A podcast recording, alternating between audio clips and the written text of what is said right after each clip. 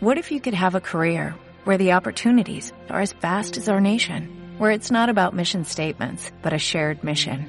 At U.S. Customs and Border Protection, we go beyond to protect more than borders, from ship to shore, air to ground, cities to local communities. CBP agents and officers are keeping people safe. Join U.S. Customs and Border Protection and go beyond for something far greater than yourself. Learn more at cbp.gov/careers. Hola, ¿cómo están? Soy el profesor Fabián Ortiz y en este audio voy a leerles un texto sobre Sarmiento y la cuestión agraria de Norberto Galazo de su libro Historia de la Argentina. La posición de Sarmiento respecto a la cuestión agraria resulta altamente progresista, en la medida en que propicia la defensa del pequeño productor y se opone a la concentración en latifundios. El origen de este planteo se lo adjudican algunos investigadores a su cercanía a Nicolás Avellaneda, quien sostuvo esa posición en su trabajo Estudio sobre las leyes de tierras públicas. Otros consideran que su estadía en Estados Unidos durante los años 60 le permitió comprender la importancia del farmer como protagonista de un capitalismo agrario más beneficioso para el país que el latifundio rentístico y parasitario. Lo cierto es que el sanjuanino sostuvo esa política desde la segunda mitad de los 50, cuando actuaba en la Buenos Aires segregada de la Confederación. En esa época, Sarmiento acusaba a los grandes hacendados tradicionales de complicidad con la dictadura de Rosas y se enfurecía porque después de sostenerla durante 20 años, apoyaban ahora a gobiernos de signo liberal para seguir manejando la cuestión de la tierra pública desde cargos legislativos o ejecutivos. ¿Cuál era el secreto de la riqueza de Nicolás Anchorena? se preguntaba. ¿Acumular tierras gracias a las influencias políticas? ¿Por qué Juan Bautista Peña ocupa tan altos puestos pese a sus pocas luces? ¿Por qué las vacas dirigen la política argentina? Por entonces se produjo un conflicto en Chivilcoy. Los pequeños chacareros de la zona, arrendatarios, tuvieron varias cosechas exitosas, lo cual provocó que antiguos enfiteutas que se habían convertido en propietarios en la época de Rosas reclamaran una importante renta diferencial. Los colonos protestaron ante el gobernador Pastor Obligado, ante lo cual Sarmiento llevó a cabo una campaña en su defensa desde las columnas del periódico El Nacional. Desde allí criticó los reclamos de los enfiteutas que nunca se habían ocupado de laborar esas tierras, ni de pagar impuestos, exigiendo que se otorgasen mejores condiciones a los colonos y se le entregasen parcelas en propiedad. Poco después, en 1857, siendo senador en la legislatura bonaerense, continuó esa lucha a través de la Ley de Tierras, comúnmente conocida como la Ley de Tierras de Chivilcoy. Su sanción significó el beneficio para 3.000 colonos, muchos de los cuales se convirtieron en propietarios, entre los cuales no solo había criollos, sino también italianos, españoles, irlandeses, alemanes, turcos y suizos. La tierra fue vendida a precios moderados, en lotes proporcionales al ideal del farmer, de la relación trabajo-agricultor, ni tan pequeños que resultaran antieconómicos, ni tan grandes que excedieran la capacidad de explotación. Para el sanjuanino, este proyecto debía extenderse a todo el país, como motor del crecimiento de un país moderno, de donde resulta que, paradójicamente, su deslumbramiento por Estados Unidos adquiría en Argentina un contenido modernizador. El ensayo de Chivilcoy resulta exitoso y en 1868, ya presidente, Sarmiento visita esa localidad y se refiere con orgullo al progreso alcanzado, que estima producto de su lucha. Es en América únicamente donde pueden verse tales crecimientos y fundaciones, gentes de distintas culturas y reunidas pacíficamente. He aquí además al gaucho argentino de ayer en casa en que vivir, un pedazo de tierra para labrar. No hay temor de que ningún caudillo salga de Chivilcoy, y esta ciudad es una muestra de lo que pueden hacer las ideas.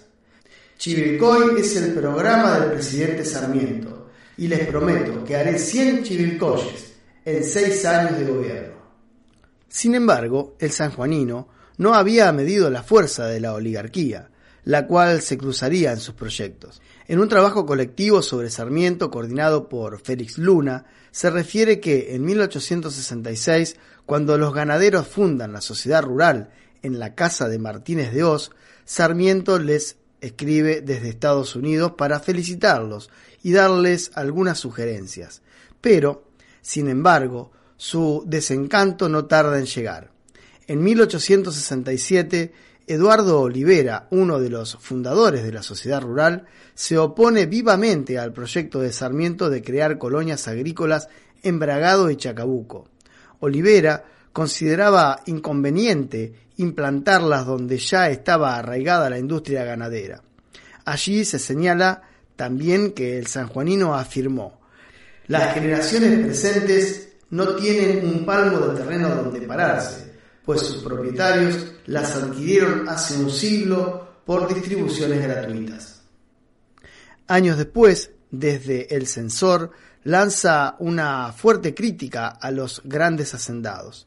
No quieren saber nada de derechos ni impuestos a la hacienda. Quieren que el gobierno, quieren que nosotros, que no tenemos una vaca, contribuyamos a duplicarles o triplicarles su fortuna a los Anchorena, los Unzué, a los Pereira, a los Luro, a los Dual, a los Cano, a los Leroy, a los Pelero y a todos los millonarios que pasan su vida mirando cómo paren las vacas. En este estado está la cuestión y como las cámaras del Congreso están también formadas por ganaderos, veremos mañana la canción de siempre, el payar de la guitarra a las sombras del ombú de la pampa y la puerta del rancho de paja. Nuestros hacendados no entienden jota del asunto y prefieren hacerse un palacio en la avenida Alvear que meterse en negocios que los llenarán de aflicciones. Asimismo, se refiere a la clase dominante como una aristocracia con olor a bosta, y en otra oportunidad sostiene, yo estoy hace tiempo reunido con las aristocracias, las oligarquías, la gente decente, a cuyo número y corporación tengo el honor de pertenecer, salvo que no tengo estancias. En 1873, poco antes de concluir su periodo presidencial, impulsa un proyecto de colonización basado en la experiencia que en materia agraria poseía la pionera provincia de Santa Fe y que él mismo había impulsado para Chivilcoy. Pero el Senado lo rechaza. En los altos años, Sarmiento parece haberse convencido de que la oligarquía impedía hacer un país con 100 chivilcois. Félix Wimberg sostiene que Sarmiento confesó con dolor que fueron las leyes agrarias en las que fue, sin más atenuación, derrotado y vencido por las resistencias, no obstante que a ningún otro asunto consagró mayor estudio. Y agrega, Sarmiento enfrentó a la oligarquía argentina, expresión social del señorío de la tierra. La atacó con dureza por pretender frenar el progreso y perpetuar el estatus de país pastor. Gritó airado su protesta contra lo que él llamó la política de las vacas, y lo dijo categóricamente.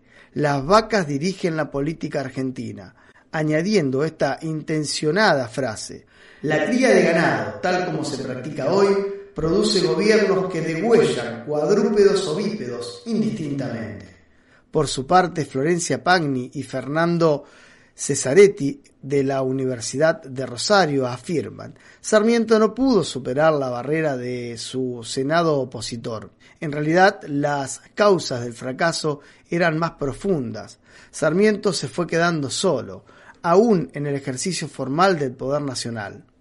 Cada vez menos líderes de influencia seguían compartiendo sus puntos de vista sobre la necesidad de desarrollar alternativas de riqueza productiva en la agricultura y en una incipiente industria, para equilibrar los intereses de la poderosa oligarquía pampeana. Avanzada la década de 1870, la clase dirigente tenía como visión común para el futuro del país un escenario donde el sector ganadero tradicional y no los pequeños productores agrícolas desempeñaría el papel de clase rectora en unión a los intereses comerciales y financieros europeos. Pese a este panorama negativo, Sarmiento continuó bregando a favor de una política de tierras progresista e igualitaria, después de abandonar la presidencia, su voz se alza cada vez más en solitario frente a la promulgación de leyes que como las de 1877 y 1879 atentan contra la protección industrial y la promoción de la agricultura. En resumen, más allá de los proyectos de Sarmiento y de sus relaciones irritantes con la minoría oligárquica, durante esos años continuó acentuándose la consolidación de la gran propiedad ganadera. Chivilcoy, la imitación de los farmers, queda entonces como una ilusión, una quimera que no se corresponde con lo que ocurre en el resto de la pampa húmeda. Pero este pequeño recorrido alrededor de la posición de Sarmiento respecto a la cuestión agraria es un dato más que explica la oposición constante del mitrismo a su gobierno. Texto de Norberto Galazo en el libro Historia de la Argentina, desde los pueblos originarios hasta el tiempo de los Kirchner. Tomo 1.